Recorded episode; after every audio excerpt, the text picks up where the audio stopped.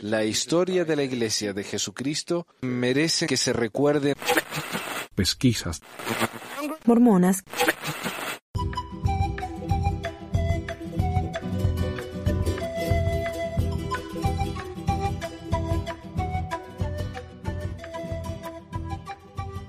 Hola a todos, bienvenidos a otro episodio de Pesquisas Mormonas. Les habla Manuel desde Layton, Utah. Primero, antes de empezar, quiero dar unos agradecimientos. Quiero agradecerle a la amiga Exacti y Alejandra por el mejor regalo del padre que me han dado hasta ahora, que es un, un estudio para ver el, no, la línea ancestral de mi hijo por medio del ADN y todo eso. Así que es un gran regalo para nosotros. Muchísimas gracias, Alejandra. Y también por haber donado al fondo de mi mamá, que tiene cáncer, ¿no? Para ayudarle un poco con el costo de los tratamientos. Ella ya no puede trabajar por el tema de que tiene cáncer de pulmón y apenas se puede respirar, la pobre. Pero muchísimas gracias por eso. Y hoy tenemos un programa muy especial. Es una conversación acerca de la Escuela del Benemérito de las Américas de México, la Escuela de la Iglesia en México. Y hoy vamos a hablar acerca de los inicios de la escuela y del tipo de educación que ofrecía y en el próximo episodio vamos a hablar del controversial cierre de la escuela. Y hoy hablan conmigo entonces los ex alumnos de la escuela, William, Aldous y Alfonso, y la hermana y creo que esposa de ex estudiantes de la escuela, Tricia. Así que muchísimas gracias a ellos por su colaboración, ya que yo sé de entre poco y nada. Así que muchas gracias. Pero ellos están muy al tanto. Así que espero que disfruten. Entonces aquí está el origen del Benemérito. Primeramente, el Benemérito era un rancho en, en México. Era el rancho Arbolillo. Esto estoy hablando de los 60. Eh, la iglesia, lo, que sucedió ahí es que la iglesia, este, pues no tenía, todavía no había entrado en México como tal, ¿no? Y aquí hay un personaje, yo creo que todos sabemos en México que fue Agrico Lozano quien hizo las, las mediaciones para abrir este, y fundar este, esta escuela. Inicialmente era un, sí, era un rancho, lo compraron, eh, eh, compraron esos territorios, pero pasó algo, ahí había una ley en México que, que no se podían permitir este, tantas hectáreas a las entidades religiosas. Entonces, eh, Agrícola, eh, creo que compraron más de 100, ciento y tantas hectáreas del, del, rancho. Esto estaba dividido en, en, en, el, en invernaderos y, y, y, varios conceptos de eh, fiscales ahí, pero creo que tuvieron el, el, problema de que cuando hicieron la compra, el, el, gobierno les iba a confiscar este, el terreno. Entonces, Agrico Lozano prestó su nombre, él era abogado y, y haz de cuenta que lo que sucedió es que pues ya no, ya no se quedó la iglesia como, como propietaria en, eh, en esa entidad, sino que Agrico Lozano había este, este, hecho esas, uh, uh, esos títulos para, para él, ¿no? Entonces, eh, antes de que esto, esto, esto sucede, fuera, se recortara, el benemérito se, eran, eran, 100, eran 100, más de 100 hectáreas, pero se redujo a 36 hectáreas, que era, que era donde pues, los que estuvimos ahí nosotros alcanzábamos a ver, ¿no? Ya los invernaderos y el, y el rancho ya no lo, ya nuestras generaciones por ahí de los noventas o antes en los ochentas ya no las, ya no las trabajábamos, ¿no? Pero generaciones de los setentas, de los sesentas, eh, trabajaban, trabajaban para pagar sus becas de estudio en, este, en esos ranchos. Entonces esa leche del arbolillo, no sé si a, algunos de aquí o a, a, Alfonso le haya tocado este, recibir leche del arbolillo en el Distrito Federal. Pero era muy popular esa leche alrededor de la ciudad, ¿no? Ah, sí, no, no sabía. Entonces, eh, bueno, estas fueron divididas, ¿no? Eh, se mantuvieron como rancho también, fueron invernaderos para justificar esto así de crédito público, ¿no? Entonces después uh, la iglesia como tal no existía sino hasta después de 1993. A lo mejor muy pocas personas eh, saben este, este dato, pero uh, en 1993 Carlos Salinas promulgó una ley en la que se les dio un reconocimiento a las entidades religiosas. Entonces esto, esto lo que sucedió es que Hacienda creó una cédula fiscal en la que en la que ya era reconocida la Iglesia de Jesucristo de los Santos de los, Santos de los Últimos Días, AR, que esto significaba asociación religiosa.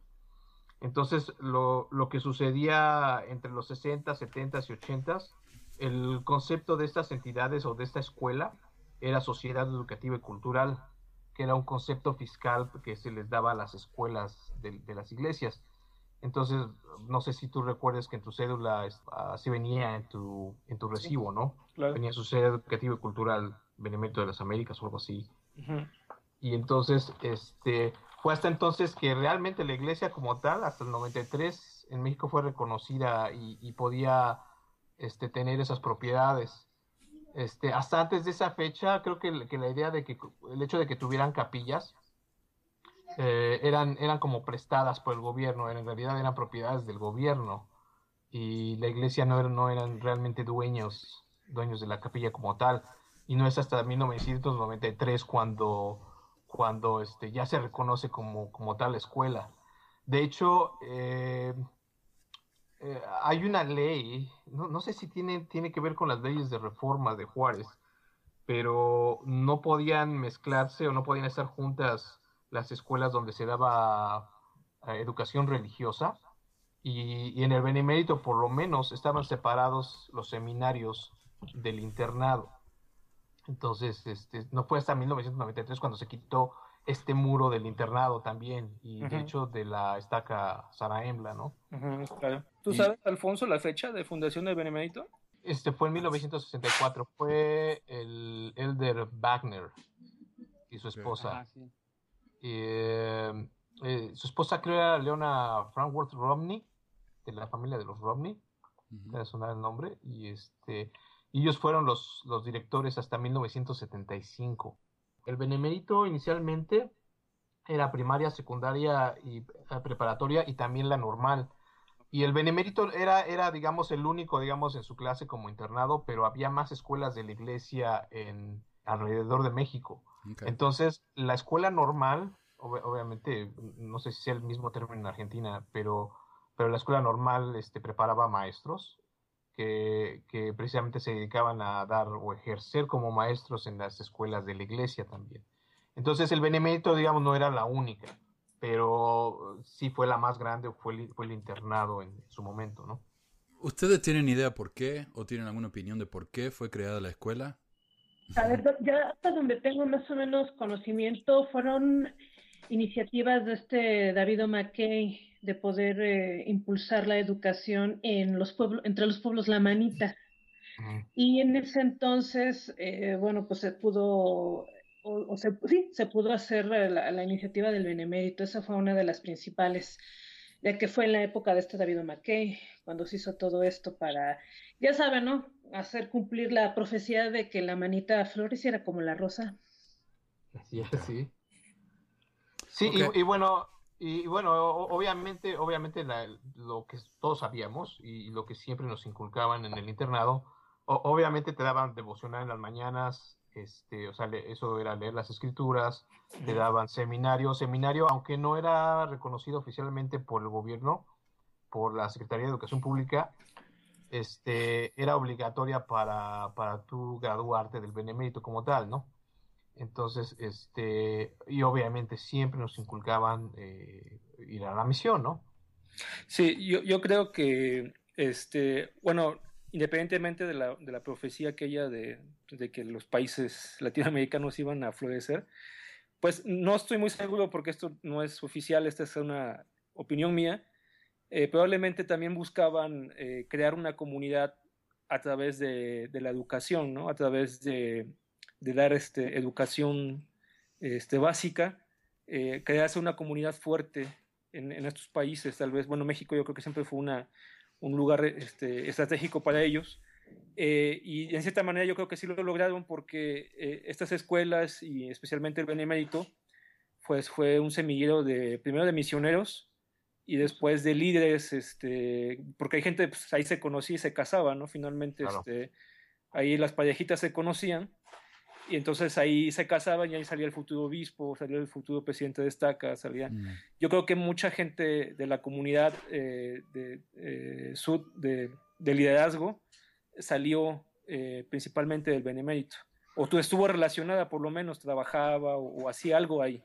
Entonces. Pues, bastante Ay, perdón por interrumpir. No, no, adelante, sí, sí. Eh, bastante liderazgo a lo largo y ancho del país, porque, mira, si uno analiza más o menos esa parte de la historia, precisamente en esos años después de que fueron estas, eh, bueno, yo le llamo revueltas porque era una especie como de manifestación de em, miembros de la iglesia originarios de México que ya ves que querían hacer la iglesia aparte, que porque eran la manita, sino, entonces, eh, todo esto se desprende a que no había una homogeneidad en cuanto a la idiosincrasia de los miembros de la iglesia aquí en México, ya que después habían llegado con la idea del del pueblo escogido, etcétera. Entonces, este, esta situación del benemérito ayudó bastante a poder crear esa homogeneidad. Es algo así como lo que ha hecho la Universidad de Brigham Young, pues todos estos años con la gente de allá de Utah. Eh, aquí es donde todos se vienen a entrenar para que pues realmente no sean este, en sí ni los grandes ingenieros o, o ni los grandes este, médicos, sino que sean excelentes miembros de la iglesia. Y, si ustedes se fijan, eso es lo que hizo el benemérito en, esta, en estas generaciones y en estas, pues estamos hablando de 40 años, 40 años de existencia que pues sembraron, pero así perfectamente la, la cohesión de idiosincrasia en cuanto al mormonismo aquí en México. Y, y, de hecho, haber estado en el Benemérito, eh, todavía, bueno, yo cuando estuve allá en la misión, o sea, estar en el Benemérito era wow. No, sí. del Benemérito, órale. Eh, eh, ¿Te daba categoría? Haber salido, estar regresado del Benemérito te daba categoría. ¿Y eso es dentro de la iglesia o en general?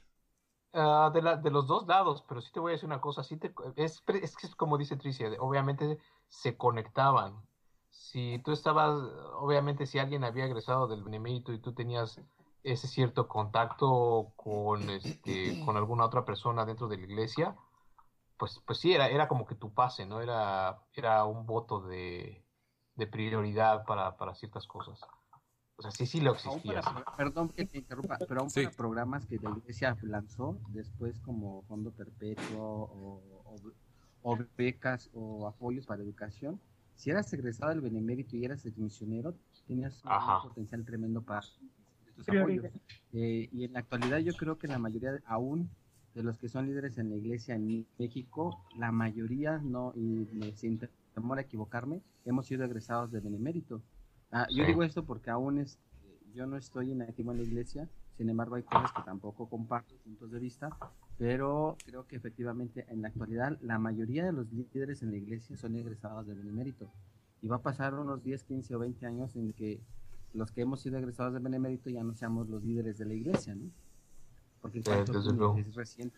Entonces, Alfonso, Alfonso, ¿todavía estás activo en la iglesia?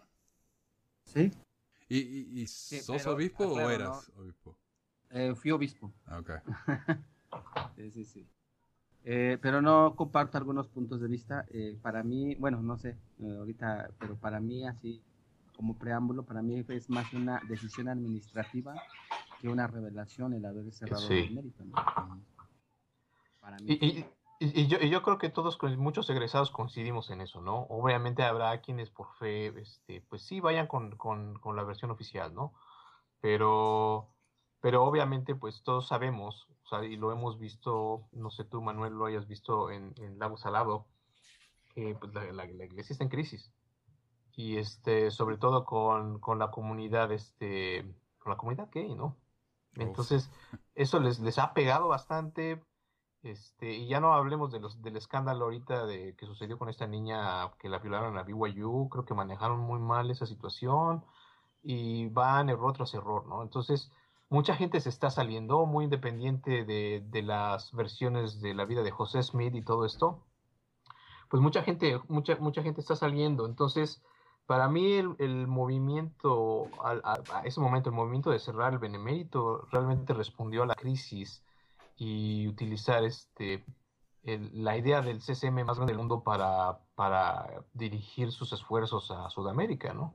Que pues obviamente vemos que que, la gente ya es 90% religiosa eh, y pues obviamente pues es, es el terreno fértil de, del catolicismo a cualquier otra religión, ¿no? La gente se presta mucho a, a esta creencia. Entonces, nosotros podemos ver este, las estadísticas en Europa o en cualquier otro lado del mundo, la iglesia no está teniendo la apertura que, que, este, que pues digamos que de alguna manera presumen tener, ¿no?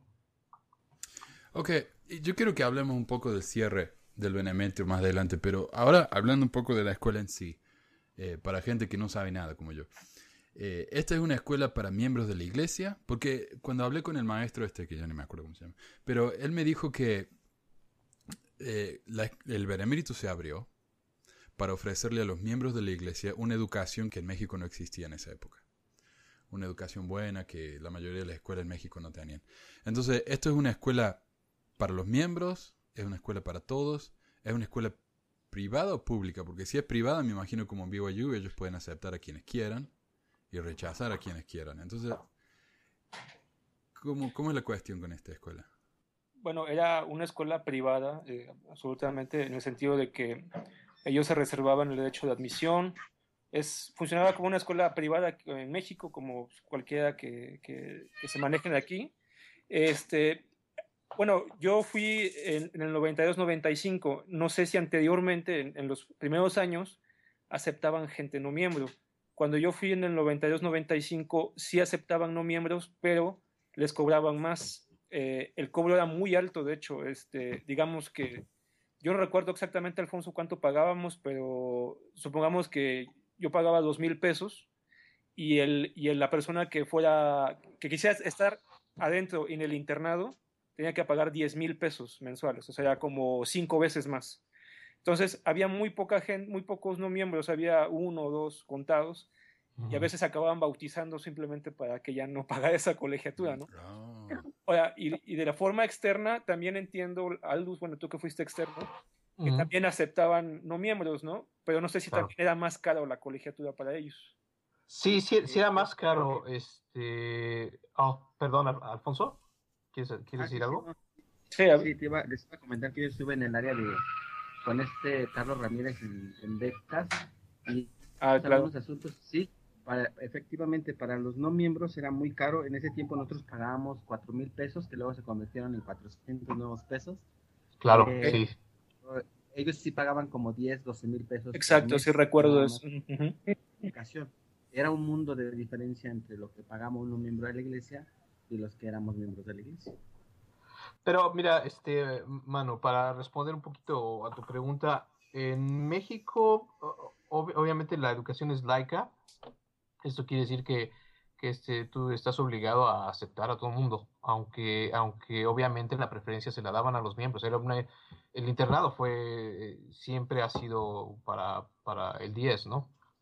Pero por ley tenían que aceptar un porcentaje de la población este, no miembro, ¿no? Entonces, relativamente era para todos. Obviamente, pues el hecho de que pagaras más, este, pues ya era un poco exclusionista en ese sentido, pero, pero sí, por ley, el benemérito tenía que aceptar este, gente de todos lados. Ok. ¿Y qué tipo de...? Hay, una... Oh, perdón.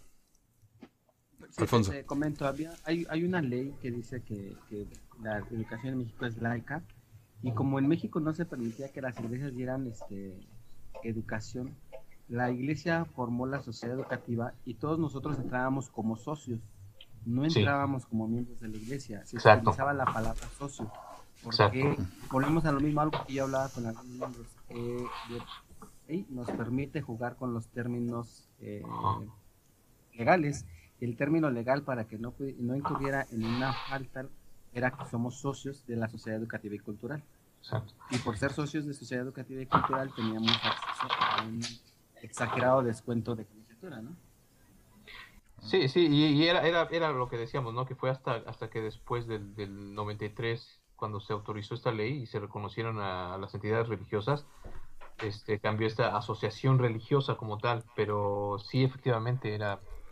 Ahora, eh, Alfonso, este, igual tú estás un poquito más enterado, pero nos comentaban que en los últimos años este, la colegiatura subió así terriblemente, ¿no? Para los miembros igual, o sea, eh, que un chico nos comentaba que era casi tan caro como el TEC de Monterrey, ¿no? O sea, este, no sé qué tan cierto era esto. Digo, yo sí, sí entiendo que a partir de cierta fecha eh, se quitó como un subsidio que tenía el benemérito por parte de los Estados Unidos y entonces empezó eh, financieramente a ser un poquito más independiente, ¿no? Tenía que cubrir más sus gastos y eso obligó a que se subieran las colegiaturas de una forma bastante agresiva, pero no sé exactamente qué tan cierto sea eso, Alfonso, porque ya, ya no estaba yo por la iglesia en esos tiempos.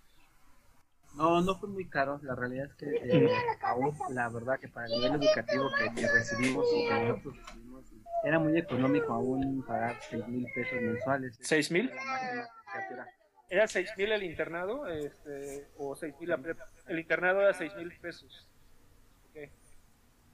Sí, seguía siendo muy barato, como quiera. Sí.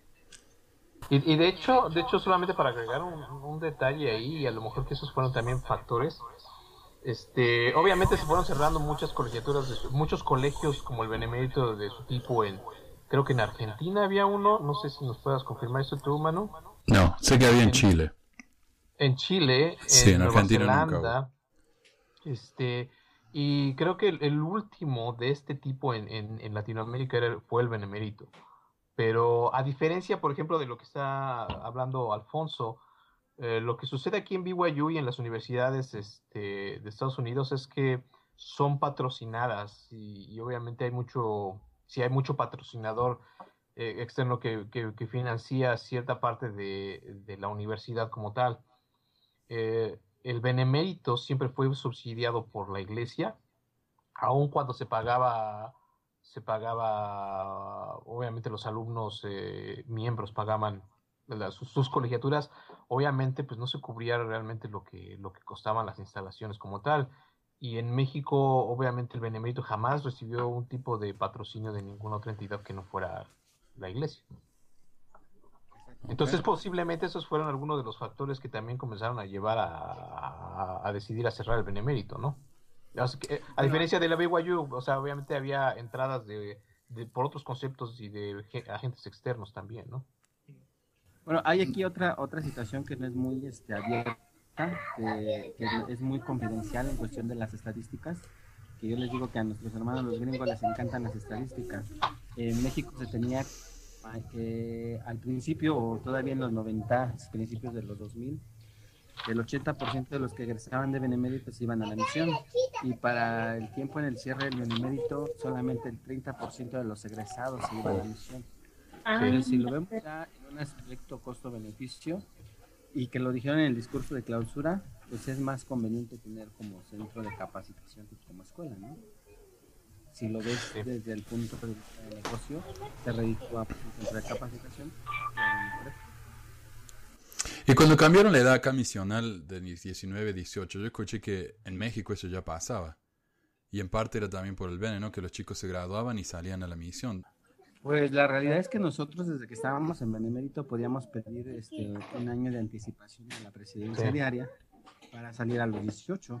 Sí. Esto porque el nivel educativo, más bien escala, la escalada de escolar terminas a los 18 la prepa, ¿no? Entonces era la razón por la que este, se hizo. Pero efectivamente México fue un parteaguas y, y realmente fue una influencia para determinar la salida de los misioneros a los 18 y reducir la de las mujeres a los 19. Uh -huh. Perdón por esta parte, este, si te puedo decir, mi esposo fue el de los que salió todavía en su tiempo, al justito a los 18 años. Él terminó eh, su escuela, así más o menos, eh, ciclo escolar, cuando termina mayo, junio, y en, en, este, en septiembre él ya estaba en la misión. Así, recién desempacadito sí. del benemérito y ese era el mm. propósito y todos sus primos que estaban con él en ese entonces que terminaron junto con él ese año todos se fueron a la misión sí y, y viceversa también había también muchos muchas personas que regresaban de la misión y llegaban a terminar el benemérito incluso a la mitad del benemérito dependiendo de la edad eh, salían a la misión y regresaban también a concluir no hay una edad en la que los chicos tienen que terminar la secundaria en, en México.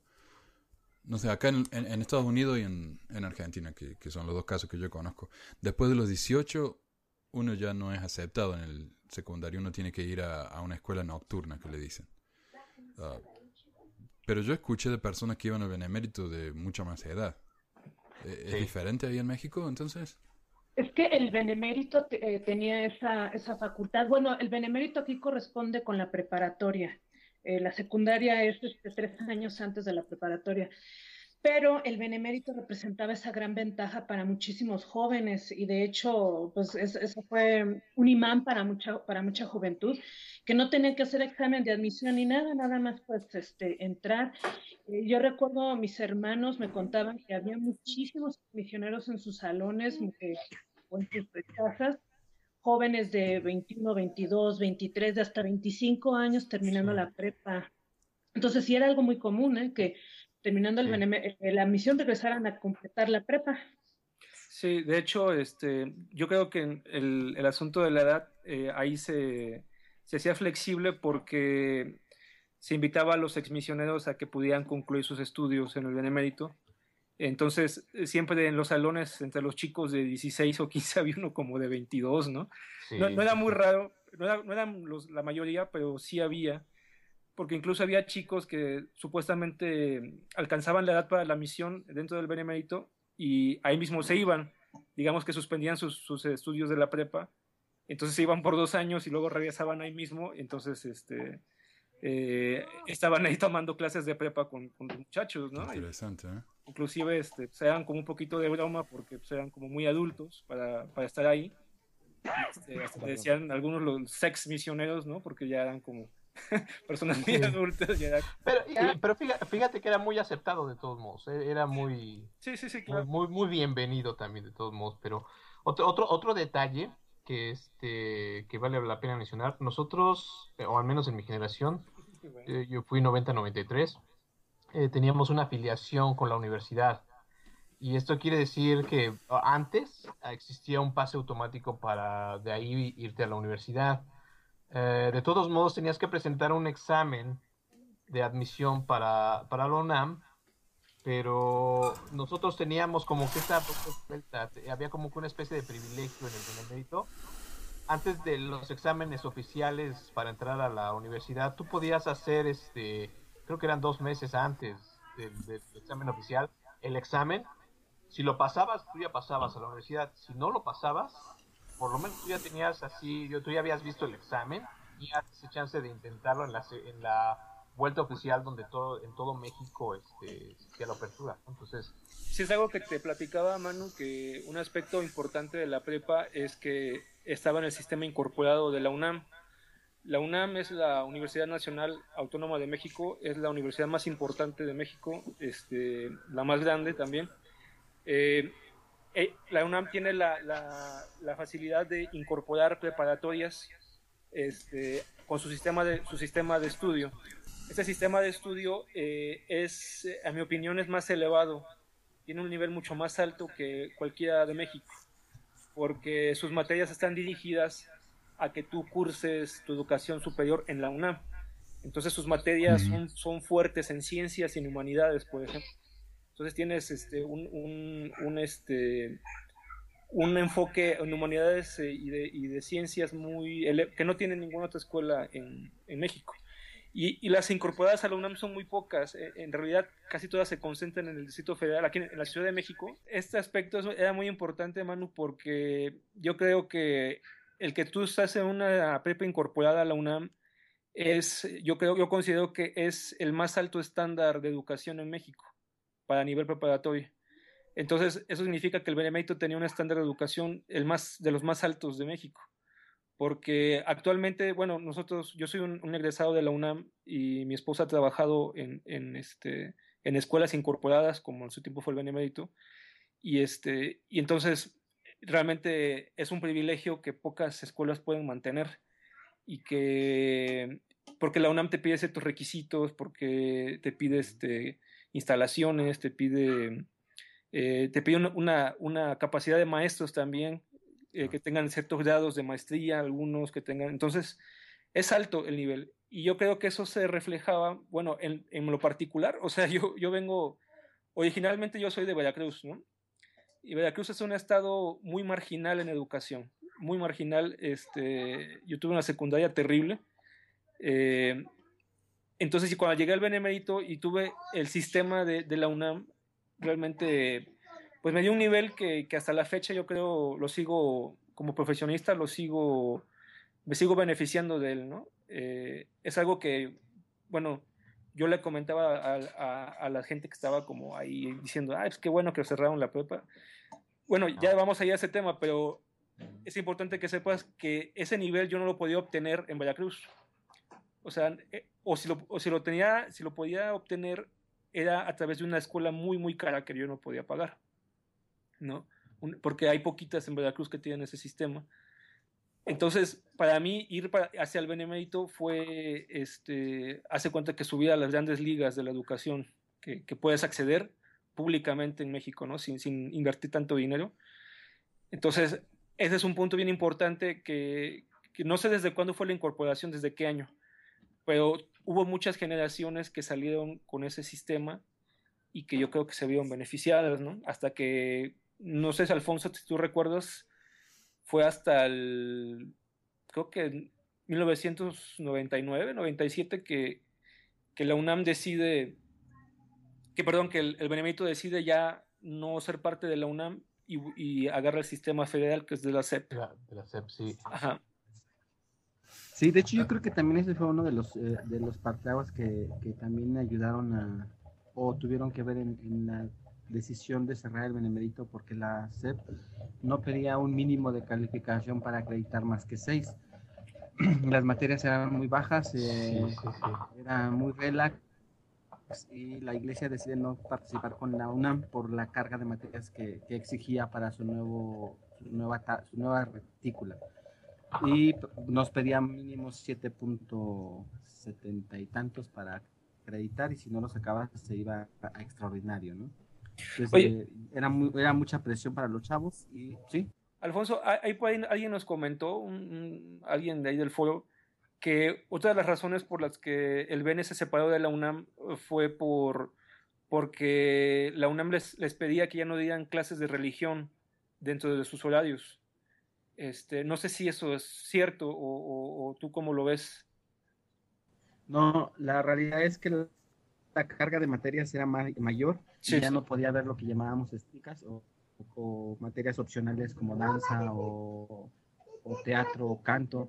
Ya no podía verlas porque la, la, UNAM estaba pidiendo otra, que se incorporaran otras materias a, a la retícula. Entonces ya al seminario porque eh, abarcaba todo el horario. Entonces buscan la opción, la mejor opción y la mejor opción no, ni siquiera fue el TEC de Monterrey, fue la, fue la ¿no? cuestión de, de, poder manejar tiempos para impartir seminario e instituto. Okay. Y Tricia, ¿no? ¿Vos eras miembro de la iglesia toda la vida? Eh, no, duré 20, pasadito de 20 años en la iglesia. Eh, por ahí del 89 fue cuando mi familia y yo nos unimos y pues ahorita ya en la actualidad estamos eh, todos fuera. ¿Y tenías 20 cuando te uniste? No, tenía 17, 15. 15. Y, y, como miembro de la iglesia, eh, ¿cuál era, que no fuiste al, al, Benemérito, cuál era tu percepción de la escuela? ¿Habías escuchado de la escuela? Ah, ¿Tenías alguna opinión? En ese entonces yo ya había entrado al Politécnico, al Instituto Politécnico Nacional, que es este la segunda casa de estudios aquí en el país. Entonces, eh, había sido siempre mi sueño cuando estaba más chamaquita que entrara yo al Instituto Politécnico Nacional y como ya estaba yo ahí y, y, había yo sido así, pero de las ultra afortunadas de haber entrado, dije, no, yo no me salgo, pero muchos me insistieron, ¿eh? Muchos este, miembros de la iglesia, eh, cuando eh, estaba yo recién bautizada, no, salte del, salte del Politécnico, métete al Benemérito, que el y yo, ay, no, qué bueno, qué bueno, qué bueno que no lo hice. Sí, no, qué bueno que no lo hice. Y, fíjate que había, había muchas, perdón, Tricia, había muchas personas, este, o muchos profesionistas y profesionales, eh, yo no estoy muy seguro de que hayan estudiado en el Benemérito o no, pero miembros de la iglesia que decían que el Benemérito nada más tenía la fama, pero que realmente no eran necesariamente buenas escuelas. Ahora, yo, yo te estoy diciendo lo que se decía en ese tiempo, ¿eh? o sea, no, no quiere decir que en mi experiencia yo coincido con, ¿no? Eh, las áreas que nos daban ahí, eh, área 1 era físico-matemáticas, el área 2 era químico, biolo, química bio, químico biológico. Uh -huh, químico biológico sí. Era, la 3 era administración, no sé si la 4 era derecho. o la o, creo que es la 4, creo que era derecho, ¿no? La 4, ¿qué? La, pues, humanidades. Humanidades. humanidades, humanidades. pues mira, este ya ves que les decía que mis dos hermanos estuvieron ahí, estuvieron del 94 al 98, este, más o menos así los años en los que ellos estuvieron. Al menos en ese entonces, lo que ellos me contaban de sus materias o de las cosas que hacían, yo les decía, oye, oigan, ¿de veras? O sea, ¿y no les ponen a hacer esto, esto, esto, esto, aquello, aquello, otro? No. Yo, ah, caramba, y entonces, porque cuando yo recién me he bautizado, sí me contaban, no es que hacemos esto, las, eh, eh, sí, o sea, todo dar el benemérito, nivel académico excelente, pero ya cuando el último de mis hermanos ya iba saliendo, no, ¿eh? ¿Y sabes por qué este, hicimos la medición entre ellos y los estudios que yo tuve? Desde su, las cosas que ellos salieron, eh, sabían hacer al, al, salir y las cosas que yo podía hacer al salir, ¿no? Ellos no se pudieron incorporar a ningún trabajo porque no sabían hacer nada. Y no es porque fueran hombres, ¿verdad? Pero no, no, no, no, no sabían nada, nada. O sea, es que, ¿qué hago? De, hecho, de hecho, de hecho, de hecho, este es, mira, es, en México, mano, y bueno, no sé si van a coincidir conmigo los, los, los de la UNAM. Este, obviamente estas dos entidades son como la, la U y la BYU. los politécnicos son muy buenos, pero son politécnicos a diferencia de los de la UNAM, también este, sí vamos a, sí vamos a encontrar las diferencias este, profesionales, este, incluso de carrera o en las disciplinas, ¿no? Es que, bueno, yo... por ejemplo, lo que a lo mejor dice Tricia y lo que yo estoy como entendiendo es que también sí fue disminuyendo el nivel de exigencia eh, del benemérito, a pesar de que tenía el programa de la UNAM, empezaban a barquear, lo que llaman aquí en México ser barco es como ser muy laxo, eh, los maestros, es decir, pasan a los alumnos sin exigirles demasiado, se llaman ser barco. Eh, lo que yo tengo más o menos este, como idea es que probablemente el Benemérito empezó a ser barco. Es decir, este, con el, o sea, eso lo vi un poquito desde mi generación, porque los chicos eh, nunca, cuando eran las evaluaciones, la mayoría salía reprobado de las evaluaciones. Entonces ellos aplicaban un método de, evaluación que le llamaban la curva. Sí, sí, sí, sí. Donde no se mm. tomaba el, los 120 aciertos, sino se tomaba el más alto. Digamos, si el más alto fue 60, a partir de ahí empezaban a calificar. Entonces bajaban, digamos, el, eh, para, para, no reprobar a todos, pues digamos que tenían que agarrar al que al menos burro. Al menos bueno. al menos burro. Exacto. Entonces, mi impresión a, partir del que había sacado eh, relativamente mejor escala, de, ahí, de ahí empezaban a contar los aciertos, en realidad, entonces, pues te empezabas a salvar, ¿no? Por de muchas materias. Entonces, yo tengo esa impresión porque el programa de la UNAM es muy exigente, es muy duro. Este, te digo que mi esposa fue, fue, bueno, todavía es maestra de ese sistema de literatura, entonces bueno, te exigen casi es como el renacimiento, ¿no? O sea, ¿de cuánto tienes que ser un hombre del renacimiento? ¿no? Tienes que saber todo de arte, de, ciencias. Y, casi ninguna escuela realmente lo logra. O sea, muy pocas escuelas pueden decir que, llevan ese programa exitosamente. Pero el Benemérito sí era particularmente, pues, barco en ese sentido, ¿no? Porque pues, realmente no alcanzaban a dar las, las calificaciones. Y si tú tienes un número de reprobados, la UNAM te quita la incorporación también. Entonces, yo creo que para salvar la incorporación a la UNAM, bajaban las calificaciones, bajaban la exigencia para que siguieran aprobando. Sí, tus hermanos estuvieron con el sistema de la SEP, que era lo que decía, el sistema de la SEP es muy, muy, este, eh, pide como mínimo 6, entonces no había mucho que hacer, ¿no? Era muy pinche, sí. la curva Sí, al aplicar la curva, imagínate, si ponían 100 activos y el más bajo tenía, el más alto tenía 40, pues ya, ya, ya habías pasado con 10, ¿no? Porque la curva se seguía aplicando aún este, en el sistema de la SEP. Pero eso, eso fue la realidad con que pasó con la SEP. Efectivamente, eh, es un nivel muy bajo para, para, preparatoria, aún en el sistema abierto pues este no te pide mucho, ¿no? Donde sí veo que la que falla mucho es en la parte de este, de literatura, pero de ahí fuera eh, la SEP es muy muy muy este like. Y esa, esa parte sí le tocó a tus hermanos. la realidad es que yo concuerdo con, con los que han participado en cuestión de que Benemérito fue un parteaguas en la educación. En lo personal, para mí también, mucho de lo que soy ahorita, pues es gracias a, la educación que se recibió ahí, ¿no? Eh, ¿Que hayan cerrado Benemérito? No. La situación es que ya está hecha, ya, ya, se hizo, ¿no? Eh, y yo creo que algo que le hizo daño al Benemérito fue el cambio de, de UNAM a CEP. Okay. Sí. Entonces podemos estar de acuerdo que la educación del Benemérito era eh, bien alta y exigente y después cuando cambió el CEP bajó. Yo creo que ah, sí. claro. Sí. definitivamente. Y mira, te voy a decir, mi comentario es que no era de las más altas en México. Este, estaba el CUM, estaba la Ibero, estaba este la Salle, pero así, así como alguien decía, o decías que al principio, ¿no? Que se necesitaba, que no existía ese nivel de educación en México, no. O sea, tampoco. Obviamente el Benemérito era muy buena escuela, pero tampoco podías decir que era la mejor educación. Bueno, la mejor al precio, ¿no, Aldus? Porque, sí, digamos, El, el, la Ibero y todas estas escuelas, el TEC de Monterrey, digamos, ahorita la mensualidad de la prepa está en 10 mil pesos, por ejemplo, ¿no?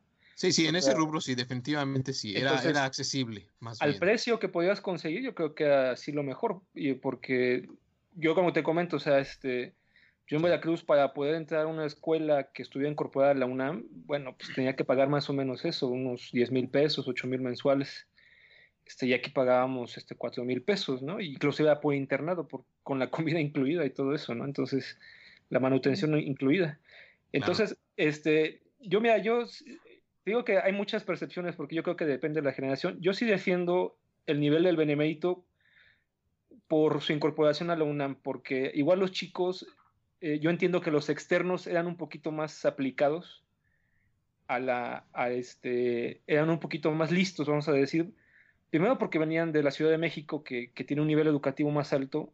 Segundo porque pues ellos nada más iban a la prepa, o sea, no estaban en el internado como nosotros. Y tercero porque en provincia hay un rezago educativo brutal, ¿no? O sea, tienes un chico de Chiapas, uno de Sinaloa, uno de Yucatán, uno de Veracruz. Claro. Este, y todos venían de diferentes este, ámbitos educativos, socioculturales. Había gente que era muy pobre, que iba, mm, gente que era muy rica. Entonces se hacía muy dispar eh, en, la, zona de internados eh, la, digamos, el nivel en que llegaban los muchachos. Yo la verdad siento que con los que eran internos, que eran los que venían de provincia, yo me incluyo, todos se venían a estrellar al nivel que pedía la UNAM porque este, ese no es un nivel que, puedes encontrar eh, casi en ninguna escuela de, provincia. Te lo digo ahorita porque, bueno, yo tengo muchos años viviendo en la Ciudad de México. Puedo ver cómo son sus prepas, lo que, lo que, enseñan, en, lo que enseñan en su nivel preparatorio, bueno, lo que enseñan en general en toda su educación, y es infinitamente superior a lo que la gran mayoría de los estados, ¿no? Entonces, ahí también hay un asunto de que el bajo nivel del benemérito se debía también a que los chicos llegaban con una preparación básica muy deficiente. Eh, y ahí me incluyo yo también, porque yo tuve una secundaria muy deficiente, muy, muy mala. Este, entonces te costaba trabajo el álgebra. Por ejemplo, en el primer año veías literatura, literatura, este, creo que era... Lengua y literatura, algo así. La, la, primera creo que era mexicana, era literatura mexicana, no, o creo que la no me acuerdo, sinceramente. Pero el nivel es altísimo, o sea, yo ya que yo soy ex alumno de letras y, y bueno, que mi esposa es maestra, o sea, el, el, el, nivel es altísimo para alguien que viene de Veracruz o de Chiapas, digo, Oaxaca. Y no es por discriminar o decir algo, sino porque realmente la formación que tienes en esos estados es muy mala eh, en general este, no digo, hay casos particulares que sí son extraordinarios, pero, pero en general, pues no, no, no hay esa concepción de la educación. Entonces llegaban paisanos de Sinaloa, paisanos de Veracruz, de Chiapas, de todos lados, y la verdad yo siento que no tenían el nivel para estar en una escuela de la UNAM. O sea, no, no podían llegarle a, o sea, ahí podías tal vez con mucha voluntad y mucha tratar de nivelarte, pero ya la UNAM te pide que ya vayas en el camino, ¿no? O sea, no, te pide que te niveles, sino te pide que ya tengas un nivel.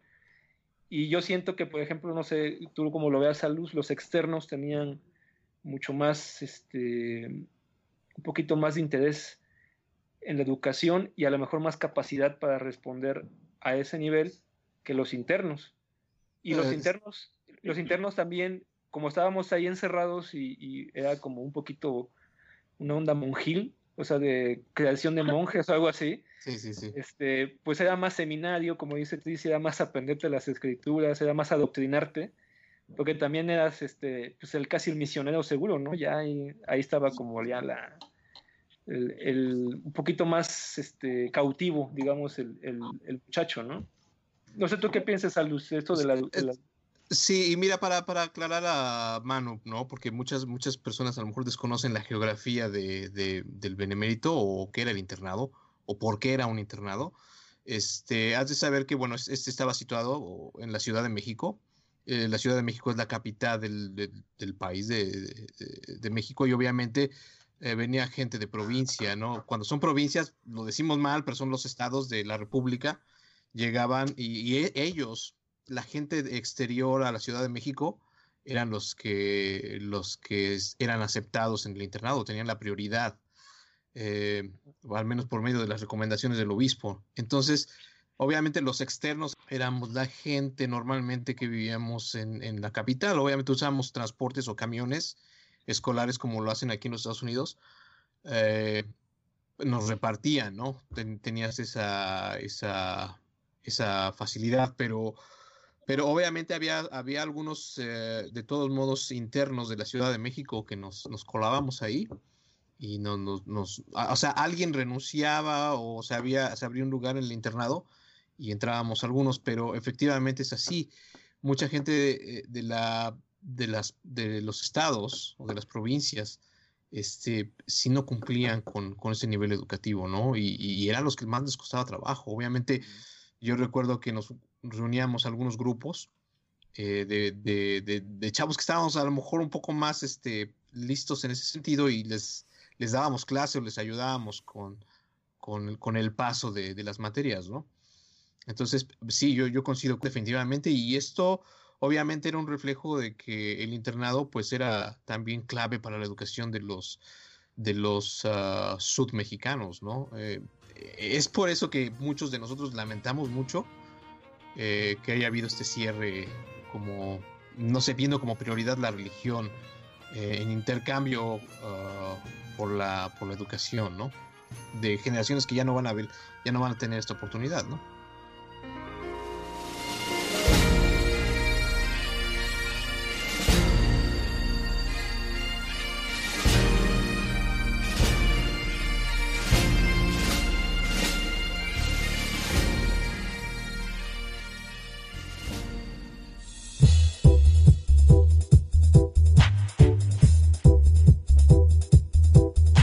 Gracias por escuchar este episodio de Pesquisas Mormonas. No se olvide de visitar nuestro website en pesquisasmormonas.com o pesmor.com y nuestro blog en pesquisasmormonas.org o pesmor.org.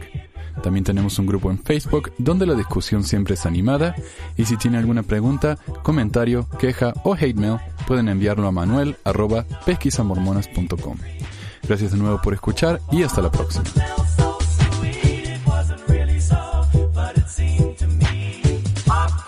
La música al comienzo del podcast es la canción de la primaria Historias del Libro de Mormón por Clive Romney. La canción previa a esta es Lo el Profeta por Lex de Acevedo y esta es la versión de la banda Rooster del himno de la primaria Palomitas de Maíz.